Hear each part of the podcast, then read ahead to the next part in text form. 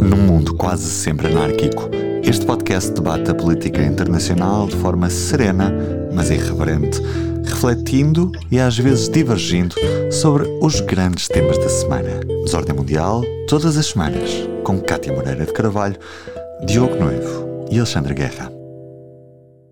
Olá, cá estamos para mais um Desordem Mundial. Esta semana eu, Alexandre Guerra e o Diogo Noivo. A Cátia Moreira de Carvalho uh, não pôde estar presente, uh, mas vamos estar aqui em dueto. Diogo, tudo bem? Como é que estás? Tudo prontíssimo para o dueto contigo. A minha voz não é grande coisa, mas vamos lá ver o que é que podemos fazer. E portanto, sem perder mais tempo, vamos ao nosso Ordem ou Desordem.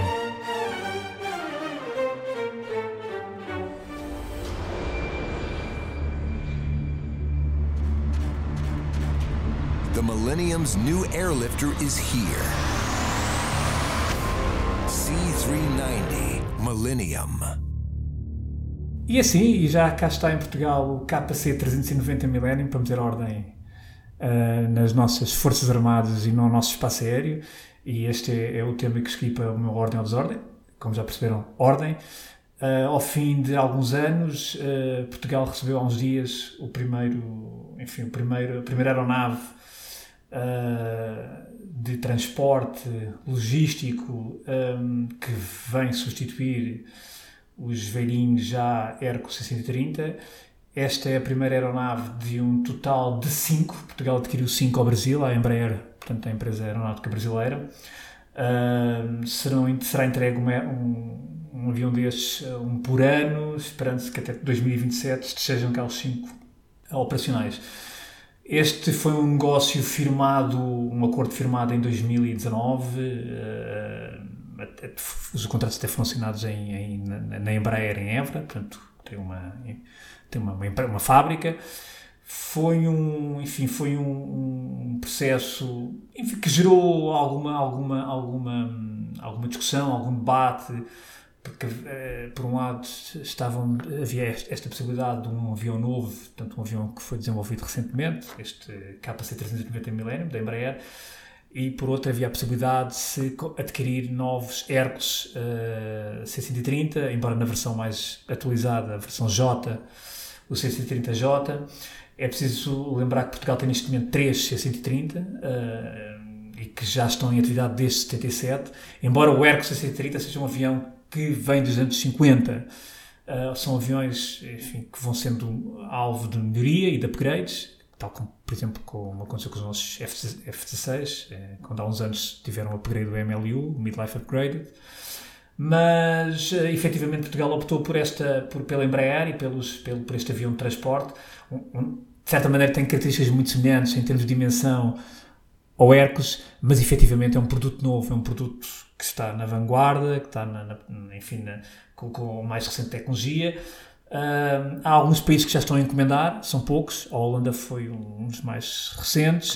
Uh, Portugal também está no pelotão da frente na, na, na, encomenda destes aviões.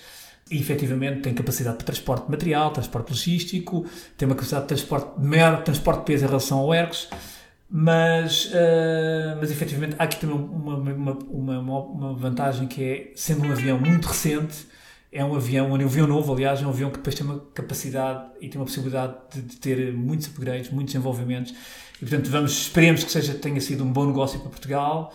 Este negócio implica também manutenção e também um simulador e, portanto, eh, já temos em território nacional o novo Embraer KC390 Millennium, que agora tem que passar pelas certificações NATO e tudo isso para estar, poder depois começar a entrar uh, ao serviço. Tiveste uma explicação técnica uh, ao nível do melhor Nuno Rogério. Conto para a semana que nos não, contes jamais, sobre não, mísseis. Não aspira tanto, não aspira tanto.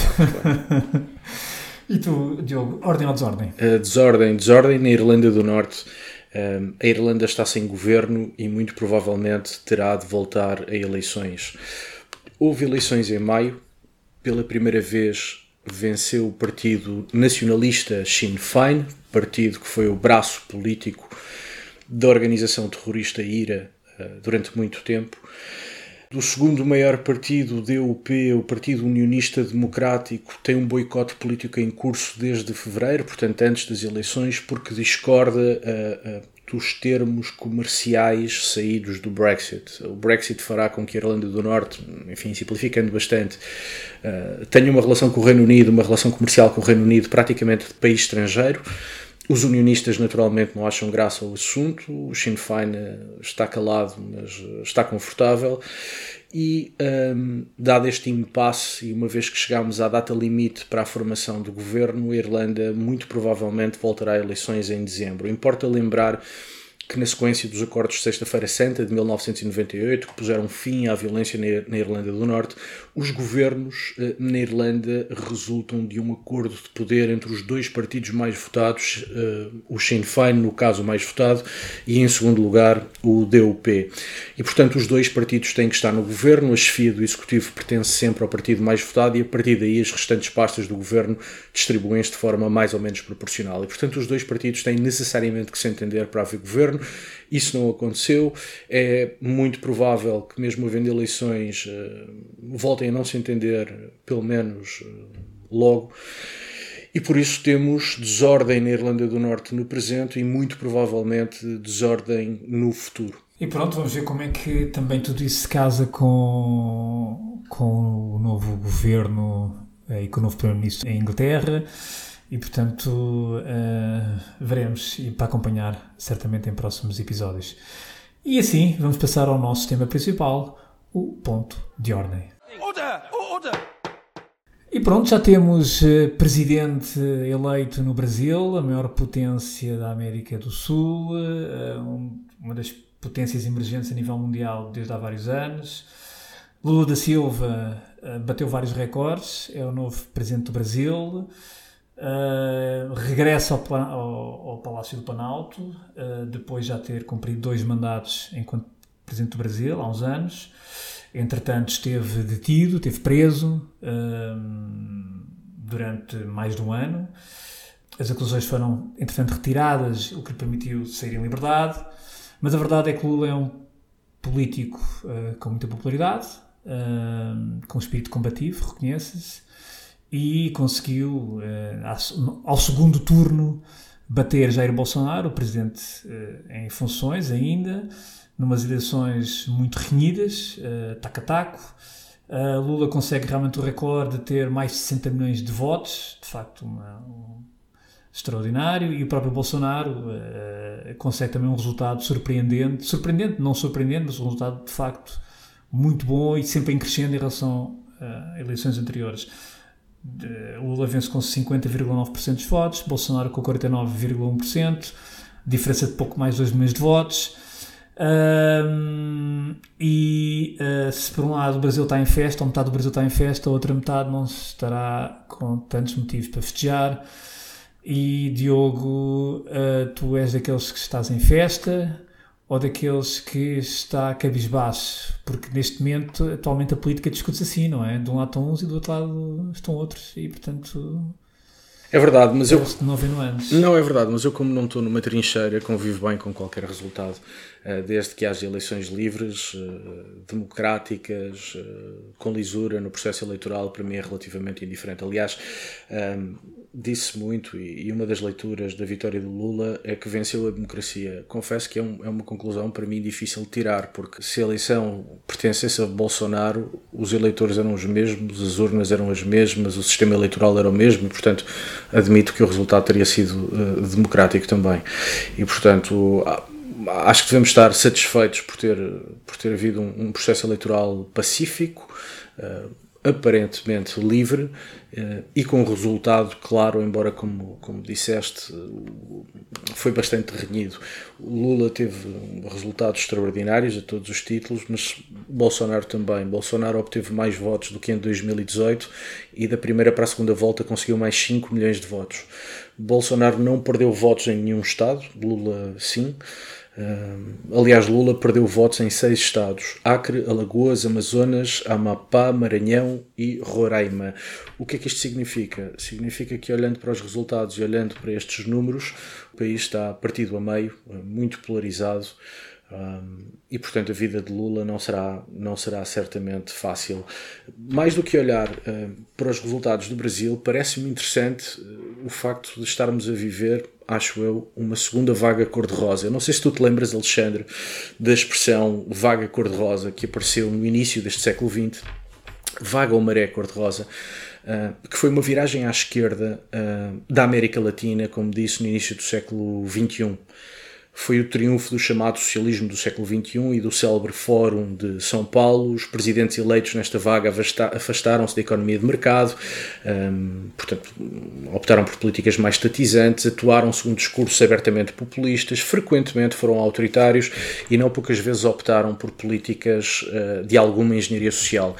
Esta vaga eh, do início do século XXI foi liderada por Hugo Chávez na Venezuela e viu a ascensão de políticos também abertamente populistas e com uma relação difícil com a democracia, como o Evo Morales na Bolívia e o Rafael Correia no Equador. O Lula da Silva, não obstante algumas diferenças face a outros políticos eleitos nesta maré, também chegou ao poder no meio da onda rosa. Claro, ao fim de alguns anos de governo, a América Latina caracterizou-se por desemprego, inflação, um, retrocesso económico, insegurança, corrupção galopante, um, que fizeram com que na América Latina, a seguir à vaga rosa, viesse uma vaga conservadora ou neoconservadora, com a direita a chegar ao poder em vários países já uh, na década de 2010. Agora, parece que estamos a voltar à vaga cor-de-rosa. Se não, veja-se no Chile, Gabriel Boric, o presidente eh, de esquerda, tomou posse em março de 2022. Na Colômbia, Gustavo Petro tomou posse em agosto de 2022. No Peru, Pedro Castilho está no poder desde julho do ano passado, 2021. Na Bolívia, Luís Arce, também de esquerda, tinha sido já ministro das Finanças de Evo Morales, está no poder desde 2020. Uh, o presidente da Argentina, Alberto Fernandes, está uh, em funções desde dezembro de 2019, um homem de conhecida incontinência verbal. André López Obrador no México é quase o decano desta nova maré de esquerda que tomou posse em dezembro de 2018 e portanto a eleição de Lula da Silva parece ser a última ou uma das últimas de uma nova vaga cor-de-rosa que varreu e que está a varrer a América Latina e que está a virá-la à, à esquerda. Resta saber se o resultado vai ser igual ao que foi da última vez. Eu recordo-me que numa encarnação passada deste podcast, Alexandre, nós falámos de relatórios do Carnegie Endowment e do Council for Foreign Relations que diziam que na pandemia, ou a pandemia, as consequências sociais e económicas da pandemia, muito provavelmente iam criar condições propícias à ascensão, à nova ascensão da esquerda populista na América Latina. É? E parece que esses relatórios estavam corretos. E, portanto, há uma nova vaga uh, da esquerda populista na América Latina. Lula é, é o último nome a aparecer na série e uh, estou, portanto, muito curioso para ver desta vez qual vai ser o resultado, uh, se voltamos ao passado só na tendência uhum. ou se vamos voltar ao passado nas consequências sim. práticas também, não é? Sim, sim, veremos. De qualquer das maneiras, eu volto um bocadinho atrás àquilo que tu falaste na vitória da democracia e eu subscrevo a tua a tua leitura um pouco sarcástica e ácida. E eu, eu acrescento. Epa, sarcástica ainda vai que não vá, agora ácida. Agora ácida não, é melhor não. Agora, mas eu acrescento algo, porque de facto, se a vitória de Lula é a vitória da democracia, então, por exemplo, a vitória de Tarcísio de Freitas no, no, como Governo de São Paulo, como é que ficamos? Ou a vitória de uma parte de muitos uh, congressistas por exemplo, apoiantes de Bolsonaro no Congresso ou mesmo noutros estados, enquanto governador. E, e foram, e foram muitas as vitórias. Uh, não são vitórias democráticas, ou a democracia aí não, não venceu. Ou seja, há aqui um, enfim, há aqui um paradoxo de difícil resolução. Quer dizer, eu não estou. Tendo em conta essa leitura. Sim. Que... Repara, a mim não me custa nada uh, admitir que entre os dois candidatos, Bolsonaro é o mais detestável e, e Lula é o mais uh, fácil de digerir. Agora, evidentemente, nós não podemos classificar a democracia em função do candidato que mais nos agrada, não é? Uh, e, e cheira-me que é um, parece-me que é isso um bocadinho que está a dominar o debate público, não é? Que ganha o candidato que nos agrada mais e, portanto, há mais democracia. Eu, eu como nasci na década de 80, ainda me lembro eh, na faculdade e antes disso, de, de, de, estudar a corrupção como um dos maiores ataques à democracia. E a corrupção era um ataque à democracia por duas razões. Em primeiro lugar, porque mina a confiança nas instituições. põe em causa a confiança uh, que os eleitores e os cidadãos têm nas instituições sem as quais não há uma democracia. Nesse sentido, a corrupção é um ataque mortífero à democracia. Mas é um ataque também por uma outra razão, que é a seguinte: ao estabelecer no poder político uma lógica puramente financeira, não é? Portanto, de troca uh, comercial ou pecuniária, faz com que o poder político só seja acessível aos ricos. Portanto, a corrupção o que faz é aumentar as desigualdades sociais. E, portanto, sendo que Bolsonaro não me parece que fosse um democrata e é certamente dos dois candidatos o mais detestável, uh, tendo em conta o currículo de Lula da Silva em matéria de corrupção, uh, confesso que tenho alguma dificuldade em ver aqui um, um advento de uma nova democracia saudável e pujante, uh, porque, insisto, a corrupção mina de forma quase mortífera claro, claro. Mas a, a democracia. Que, não? Que, que, quer dizer, de facto que eu acho que, que, que, que tem sido suscitada, e no, no meu entendimento, de forma errada, é que a democracia não pode ser interpretada de acordo com os resultados, mas sim de acordo com o processo. Naturalmente. Porque, e o processo foi democrático, e logo tem, a eleição de claro, Lula é democrática. Porque, de acordo com esta lógica, então, por exemplo, os resultados alcançados em São Paulo, a nível de governadores, ou no Rio de Janeiro, em Minas Gerais, foram resultados antidemocráticos. Isto por oposição àquilo que é um resultado democrático, segundo algumas pessoas segundo a interpretação de algumas pessoas e um modelo de análise de algumas pessoas.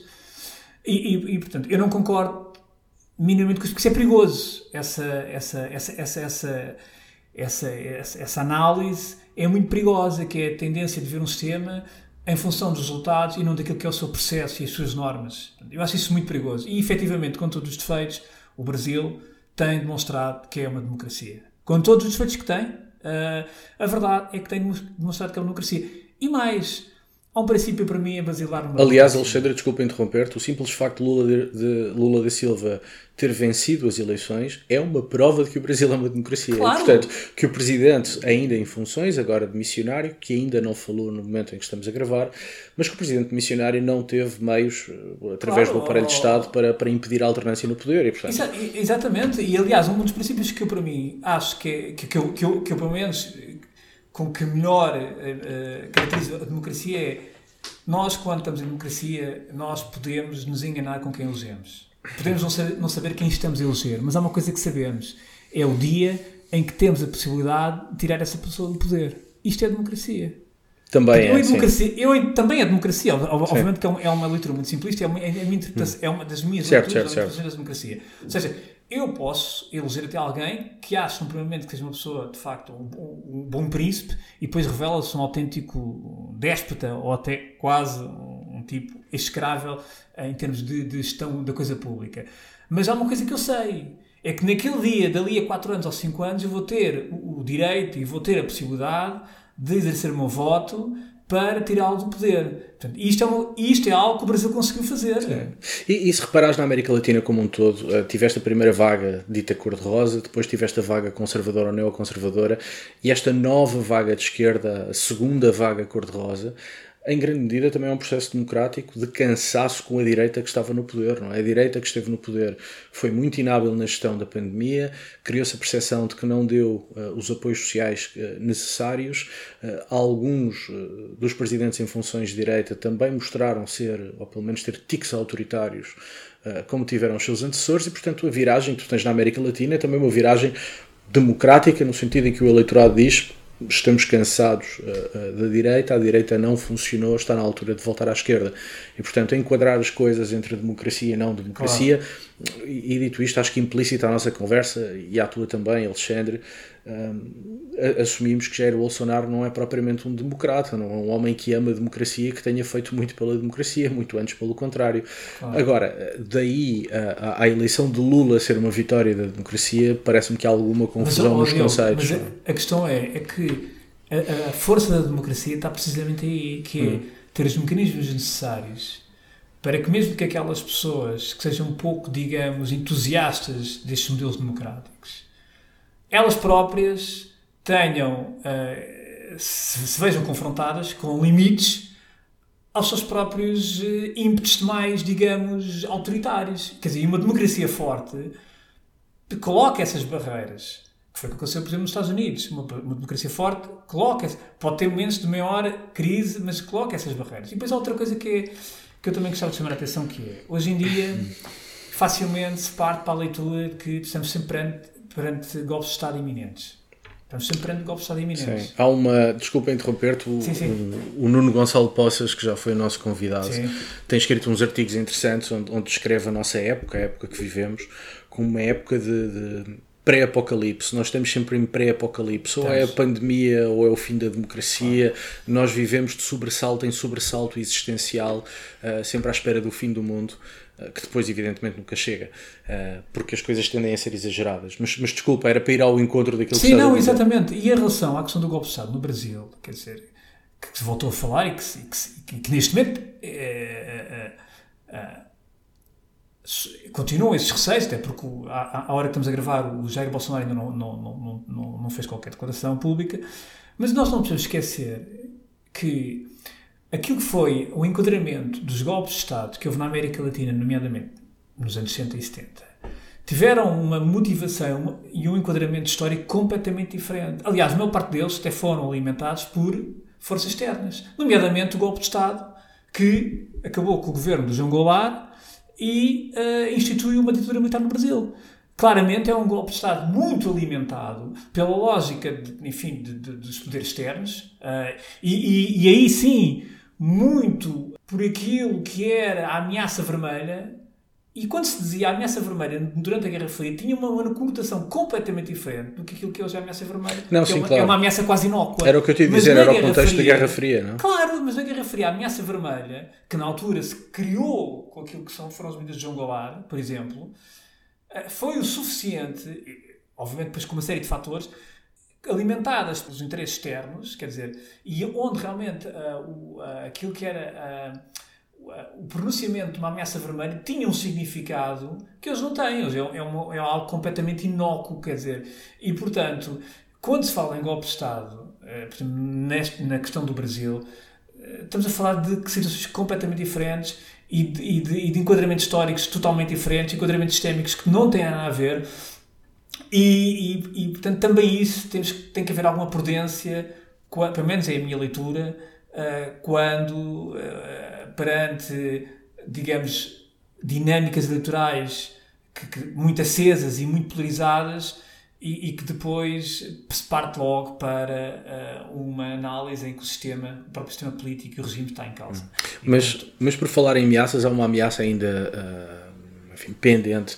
Os mercados eh, acordaram muito nervosos, a bolsa acordou nervosa, o mercado cambial acordou nervoso. Ahm, em primeiro lugar, porque o programa de Lula prevê um aumento eh, significativo da despesa pública, como aliás já tinha acontecido, no passado, mas também porque ninguém sabe muito bem o que é que Jair Bolsonaro fará. E essas duas coisas.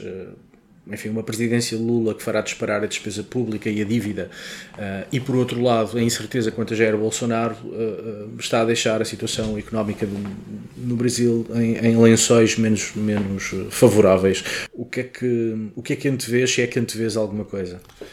Eu acho que ele tentado ao telefone com o Trump. Estou a brincar. estou a brincar. Embora estou a brincar, mas provavelmente pode haver aqui algum, algum, algum fundamento. Não, não faço a mínima ideia, Diogo. Não, não vou. Enfim, não, não faço. É que não faço a mínima, ideia. Eh, eu- o, o que eu sei é que publicamente todas as declarações que, que o Bolsonaro fez nesse sentido foi no debate com o, com o Lula, foi o último debate, onde ele, onde ele disse que iria reconhecer esse resultado. E, e- e é, e é preciso ver que se o Bolsonaro se mete o sistema eleitoral em causa por causa da eleição presidencial, então também vai meter o sistema eleitoral para as vitórias imensas que ele próprio, que ele próprio teve. Quer dizer, que pelo menos muitos dos seus apoiantes tiveram, quer no Congresso, no Senado ou a nível de Estados. Uh, portanto, também há aqui um, enfim, um dilema de difícil resolução caso o, o Bolsonaro esteja a equacionar, colocar em causa uh, a fiabilidade do próprio sistema eleitoral e do sistema de contagem de votos, tudo isso. Aliás, eu tenho que admitir, eu estou fascinado com a eficácia do sistema eleitoral e do sistema de contagem de votos brasileiro. É extraordinário como é que num país daquela dimensão, com mais de 200 milhões de habitantes, ao fim, de, quase em tempo real, sabemos, temos os resultados, temos eleito o presidente do Brasil. Eu estou, nesse aspecto, estou bastante, estou bastante, enfim, fascinado com aquele sistema de contagem de votos e como tu próprio disseste, não há, digamos, eh, relatos de que tenha havido grandes problemas, tirando alguns incidentes que vieram ao público de. Sim, mas esses incidentes aparentemente também não mexeram na abstenção e não mexeram no resultado sim, de Lula, por aquilo sim. que podemos olhar uh, sim, dos resultados conhecidos.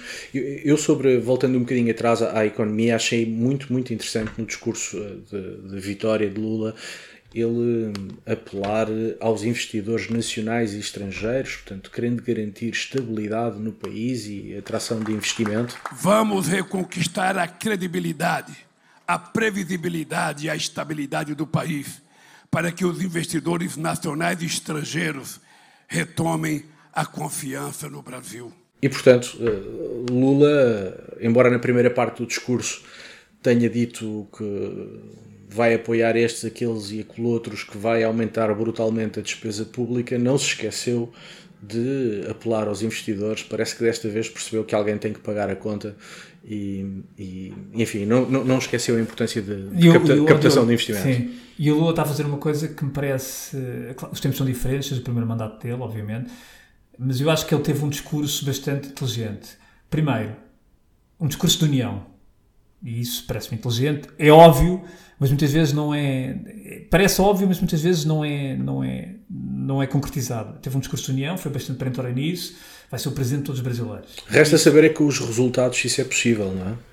Certo, mas pelo menos ele manifesta essa vontade. Claro. E depois, claramente, ele está a querer ir além daquilo que é o PT. Ele sabe perfeitamente que o PT é um partido que, que tem uma péssima imagem, é um partido que, que, ficou conotado com, enfim, com vários esquemas de corrupção. E não é por acaso, porque a corrupção no PT foi claro. verdadeiramente endémica. Claro, não nos claro. podemos esquecer que os vários casos de corrupção do PT esteve envolvido não só são dos maiores casos de corrupção na história Sim. contemporânea da América Latina, como extravasaram as fronteiras do Brasil. Exatamente. Uh, casos que vieram para a Europa, nomeadamente para Portugal, para Sim. outros países da América Latina, e portanto não estamos a falar de corrupçãozinha, não é? Não, estamos não, a falar de, uma coisa endémica de larga quero, escala. Não é? Que era o mensalão Nova Jato, exatamente. Portanto, e, e depois, ele nesse querer ir além do PT, ou seja, alargar-se e procurar outras, outras, outras áreas e, e, e, está a ser inteligente no sentido de chamar também para o próprio governo, como irá chamar, nomes como Simone Tebet, liberal, o Geraldo Alckmin será, será o seu vice-presidente, e, portanto, do centro-direita, ou seja, ele claramente quer criar uh, um governo que não é do PT, mas é um governo, eu não diria um governo de unidade nacional, mas de interesse nacional, um governo que muitos dos brasileiros uh, porque, que se revejam nesse governo, porque ele sabe perfeitamente que muito do voto que ele teve agora foi um voto, muitos em relação à popularidade dele, mas muitos votos foram por anti-Bolsonaro e não provavelmente por uma simpatia em relação, a, a, a, em relação ao Lula Silva. E o Lula sabe disso. Portanto, o Lula mas passado o combate eleitoral, esses, esses que votaram em Lula anti-Bolsonaro vão, vão se afastar. E, portanto, o Lula não quer isso. O Lula quer manter essa base, esse apoio, para poder ele próprio também negociar aquilo que ele quer junto do Congresso, que é um Congresso muito dividido, muito fragmentado, e onde ele vai ter que negociar constantemente, e, onde, e é um Congresso, aliás, onde ele vai contar com muita oposição dos dos deputados do. Sim, mas no Brasil há aquela velha prática de comprar, literalmente comprar com dinheiro deputados, coisa que Diogo, Bolsonaro fez. Isso já lá vai, não é? Também, não é? Isso já lá vai, digamos, digo eu, não é? Portanto, isso essa prática esperemos que não se não, quer dizer que não se continua, não continua. Claro que continuará, Alexandre. Claro eu, eu quero acreditar que estás a falar em comprar, mas é comprar entre aspas e estamos a falar de comprar politicamente comprar. Não, não, compra-se com dinheiro mesmo, mas, mas todos os presidentes fizeram, todos quer dizer, certo. Bolsonaro e Lula fizeram isso. Sim, sim, e, sim, e, em claro. relação à política externa, o que é que achas? Houve ali um momento no discurso em que o Lula teve um momento Make Brazil Great Again. É que o mundo sente saudade do Brasil Saudade daquele Brasil soberano, que falava de igual para igual com os países mais ricos e poderosos e que, ao mesmo tempo, contribuía para o desenvolvimento dos países mais pobres. O Brasil que apoiou o desenvolvimento dos países africanos por meio de cooperação, investimento e transferência de tecnologia. Que trabalhou pela integração da América Latina, da América do Sul e do Caribe, que fortaleceu o Mercosul e ajudou a criar o G20, a Unasul, a CELAC e os BRICS. Hoje, nós estamos dizendo ao mundo que o Brasil está de volta, que o Brasil é grande demais para ser relegado a esse triste papel de párea no mundo. O que é que tu achaste disto, Alexandre? Eu, por acaso, em relação à política externa, eu acho que, uh, quer dizer, o Lula uh, aprendeu-se muito com o Trump. Começamos logo aí. E que seja o Lula, o Lula ou o Bolsonaro. Quer dizer, o estilo do Trump para um político Uh, e para políticos que andam no campo populista, e convenhamos, o Lula é também um líder populista, é popular e populista. Tal como Bolsonaro, nesse tal aspecto. Bolsonaro. E, portanto, a receita do Trump é uma receita vencedora. Uh, e, e, é preciso ver que, em muitas matérias, que o Trump, quando anunciou algumas, alguma, algum, enfim, quando, quando, quando, anunciou algumas medidas e, algum, e alguns objetivos para a sua presidência, na altura foi muito criticado, mas, por exemplo, aquilo que ele disse em relação à China ou ele disse em relação a por exemplo, em relação à Rússia, a verdade é que dois, três, quatro anos depois verifica-se. O Biden, por exemplo, não alterou muito da sua política, da política de Trump em relação à China. E em relação à Rússia, hoje olhamos para algumas tiradas que o Trump fez, nomeadamente em relação, por exemplo, à Alemanha e à dependência que tinha com a Rússia, e hoje percebe-se que efetivamente Trump tinha alguma razão nessa leitura em relação à, à Rússia. Lula, obviamente, que, um, sendo uma pessoa próxima enfim, aliás, o próprio presidente Putin já, já deu os parabéns pela vitória, não é? Sim, mas aí, mas aí há que dizer que Putin estava muito satisfeito, quer com Lula, quer com Bolsonaro. Um, Estava muito que desculpa. Estava muito satisfeito, quer com ah, sim, Lula, claro, quer com Bolsonaro. Os dois claro, tinham uma claro. posição bastante próxima de, de, enfim, de Putin. E, e aliás, as declarações de, de, de, Lula da Silva sobre esta invasão da Ucrânia são verdadeiramente inenarráveis, parecem decalcadas das páginas do Avante. Uh, e, portanto, quanto à Rússia, eu acho que a Rússia estará satisfeitíssima, mas também estaria satisfeita com Bolsonaro. Portanto, é indiferente. Sim, e, e depois eu, eu tenho ouvido, ouvido, alguns comentadores a dizer o seguinte: ah, isto agora é culpa do Lula, isto vai, as relações com o mundo no sistema internacional vão se alterar. Bem, nós continuamos a dizer o mesmo erro, que é olhar para o mundo de uma forma, de uma visão eurocêntrica. A verdade é que o Brasil, com o Bolsonaro, teve uma relação, por exemplo, teve uma péssima, uma má relação com Portugal, é verdade. Aliás, não visitou Portugal, creio que não foi o primeiro Portugal. presidente Exatamente. brasileiro a não visitar Portugal. Agora, o mundo é mais do que Portugal ou que a Europa. O mundo é a Indonésia, o mundo é a África, o mundo é a América Latina, o mundo, portanto, e é preciso ver que uh, as relações que o Brasil teve durante os anos de Bolsonaro não foram todo, ou seja, o Brasil não teve, uma, não teve um relacionamento da mesma forma que teve com Portugal ou com alguns países europeus. Uh, é a Índia também, o resto do mundo, portanto, o mundo é a China, portanto, o mundo. E, portanto, eu admito que haja que vá haver uma alteração. Uh, pelo menos de simbolismo em relação a alguns países europeus, nomeadamente Portugal, claramente que vai haver. Agora, na essência, isto faz lembrar um bocadinho, uh, algo, faz lembrar um bocadinho a, a, transição do Trump ao Biden, em algumas matérias. Porque, uh, a verdade, a guerra da Ucrânia veio comprometer mais os Estados Unidos. Mas temos que ver que antes da guerra da Ucrânia, o, o ter eclodido, o Biden não estava propriamente empenhado na, em alterar aquilo que tinha sido a estratégia uh, dos Estados Unidos em relação à Europa, quando, enfim, se afastou da Europa para se preocupar mais com a Ásia, etc, etc. E, portanto, o Biden também, num primeiro momento, não, não, não fez uma alteração significativa nessa política, como, aliás, não fez em relação a afastar-se ao Médio Oriente, etc. E isto é, passa-se um pouco também com o Brasil, com o Brasil. Ou seja, vai haver alguns, algumas alterações simbólicas, é verdade, como houve com o Biden, portanto, a questão do Acordo de Paris, etc. Mas depois, na sua essência, quer dizer, eh, vai haver uma continuidade a nível de política externa. Eu por, acaso, eu, por acaso, espero um, um, regresso do ativismo que caracterizou os dois mandatos de Lula, sobretudo o segundo, em que o Brasil tentou ser um ator fundamental no Mediterrâneo, tentou ser um ator fundamental na Turquia, tentou ser um ator fundamental na relação da América Latina com os Estados Unidos, uh, mas depois chegou um ponto, eu lembro-me de ter uma conversa com, com um diplomata brasileiro na altura, ele dizia que tudo é prioridade no Itamaraty, eh, portanto, no, no, Ministério dos Negócios Estrangeiros, e quando tudo é prioridade, nada é prioridade. Nada é prioridade, claro. Uh, mas houve, de facto, uma, um, um, hiperativismo internacional do Lula da Silva no segundo mandato, uh, que numa primeira fase pareceu dar resultados muito interessantes, até com a Turquia, enfim, que seria o sítio menos, menos enfim, provável para o Brasil uh, ser de facto um ator com, com alguma mas, influência, mas depois tudo aquilo redundou numa hiperatividade que foi tudo e foi nada, não é? Mas Diogo, e tu estás a tocar um ponto importante, e eu acho que neste momento Lula e os seus assessores, os seus estrategas que estão à volta de Lula deviam estar a pensar seriamente nisso. Eu acho que Lula tem uma grande oportunidade para ser um ator muito importante e o Brasil muito importante a nível do sistema internacional de internacionais, mas não é nessas questões, é na questão ambiental Porquê? Primeiro tens a questão simbólica da Amazônia, simbólica, não é simbólica, mas tens a questão da Amazónia. Portanto, está toda a gente à espera que realmente haja um, uma ação efetiva de Lula nessa matéria. Aliás, ele fez.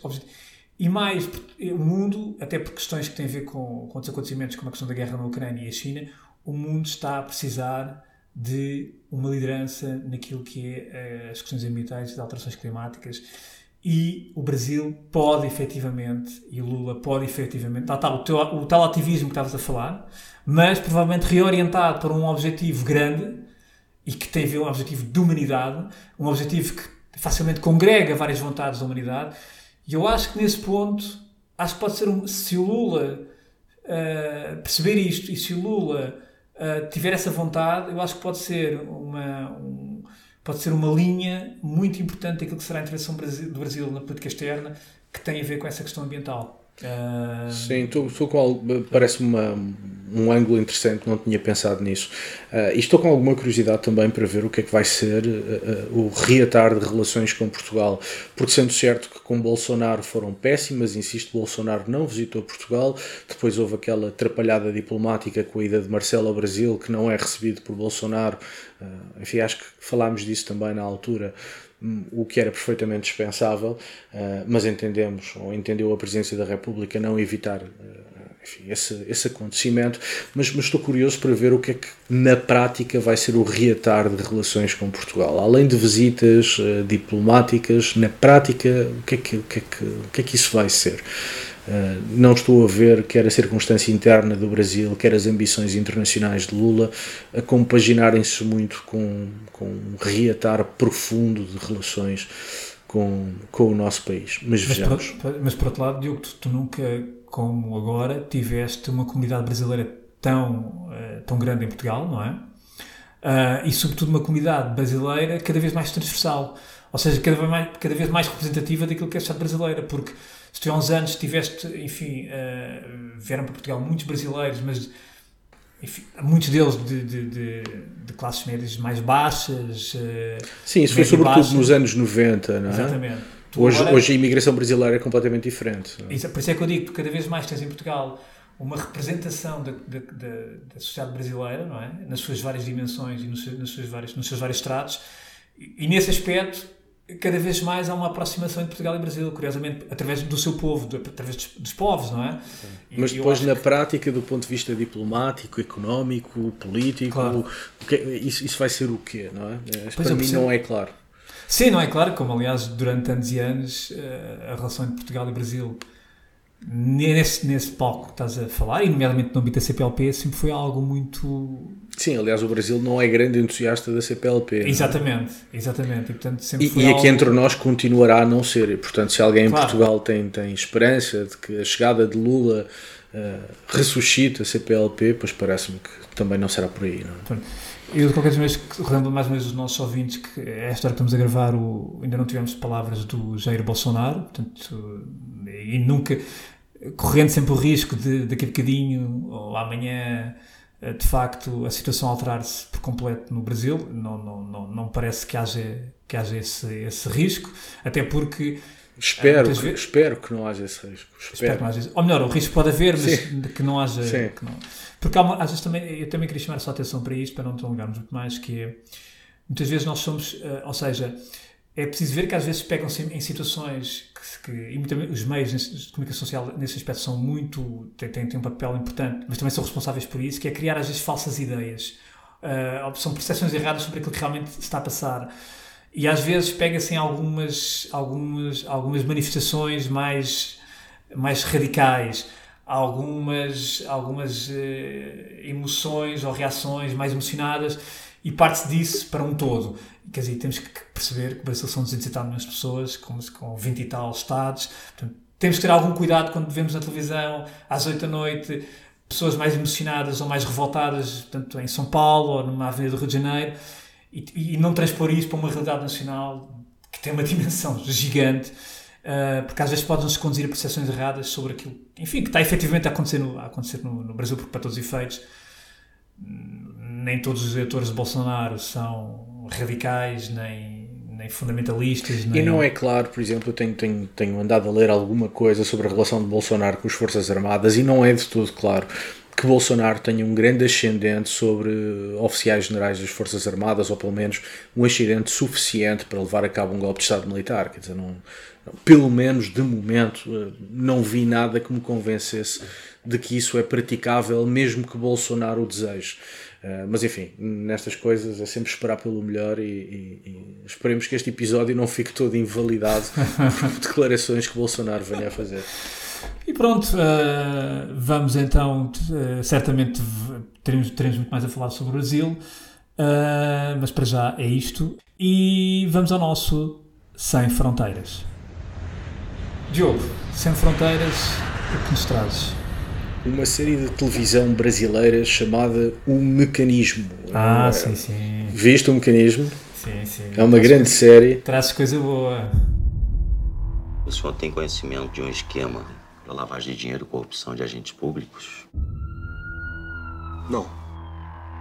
Tem conhecimento de um consórcio de empreiteiras que tinham privilégios? É uma grande série policial criada e realizada por José Padilha. José Padilha é um, um, realizador brasileiro bastante conhecido, criou os filmes Tropa de Elite e Autocarro 174, este último baseado em factos reais, em particular no sequestro de um autocarro no Rio de Janeiro no ano de 2000. Mas enfim, voltando à série uh, Mecanismo, é uma série fortemente inspirada nas investigações criminais da Operação Lava Jato e, portanto, relata toda a operação de combate à corrupção, o envolvimento e promiscuidade entre poder político e poder económico. É uma série disponível uh, no Netflix e uh, está no Netflix desde de 2018, creio. Uh, depois apareceu uma segunda uh, temporada em 2019, também vale a pena, mas sobretudo a primeira diria que é a não perder. E quem quiser perceber, agora que Lula foi, foi eleito, quem quiser perceber porque é que Bolsonaro ganhou as eleições em 2018, um, recomendo que vejam o mecanismo, está lá tudo. A violência desbragada que existe na sociedade brasileira, a corrupção endémica eh, que agrava a desigualdade social e que cria uma sensação de impunidade geral eh, na sociedade e, sobretudo, nas elites, enfim todas as frustrações e todos os males do Brasil que levaram à eleição de Bolsonaro estão no mecanismo uh, e, e, também por isso recomendo a série. Agora, quem não tiver interesse na política brasileira, veja a série porque vale a pena. É um ótimo policial com um excelente realizador, bons atores e por isso esta semana a minha sugestão é um mecanismo que pode ser visto na, na Netflix. E é uma excelente sugestão. E eu, uh, estando a falar do Brasil, vou acabar também com música Deixe o samba morrer. O Brasil tem uma musicalidade que me fascina imenso. Uh, e vou acabar com samba, com a grande senhora Alcione, com este tema Não Deixe o Samba Morrer. É do primeiro álbum da Alcione, de 1975. Alcione é uma grande senhora, é rainha do samba no Brasil. Uma grande voz. Uh, e, e o Brasil tem uma eu trouxe esta música porque, e a Alcione, eu sou enfim, um grande fã da Alcione, que esta voz colocada e potente, mas o Brasil tem realmente uma coisa que me fascina imenso, que é a simplicidade. Uh, ou seja, muitas vezes dizemos no Brasil basta, basta haver música e futebol e, enfim, tudo rola. E, e, às vezes isso também é uma, é uma forma de estar na vida que, enfim, que, que, que provavelmente às vezes também nos pode trazer mais felicidade e afastar-nos um bocadinho mais dos problemas e portanto isto não deixa o samba morrer é, é também um pouco é um pouco isso que é, o samba é que não pode desaparecer portanto, é aquela alma brasileira aquela alma, a alma alegre e contagiante dos brasileiros e portanto isso fica aqui Alcione não deixa o samba morrer Bela maneira de terminar o episódio. Também acho que sim. E pronto, uh, para a semana cá estaremos novamente. Uh, abraços a todos e uma boa semana. Abraço Alexandre, abraço a todos, obrigado pela companhia e para a semana cá estaremos.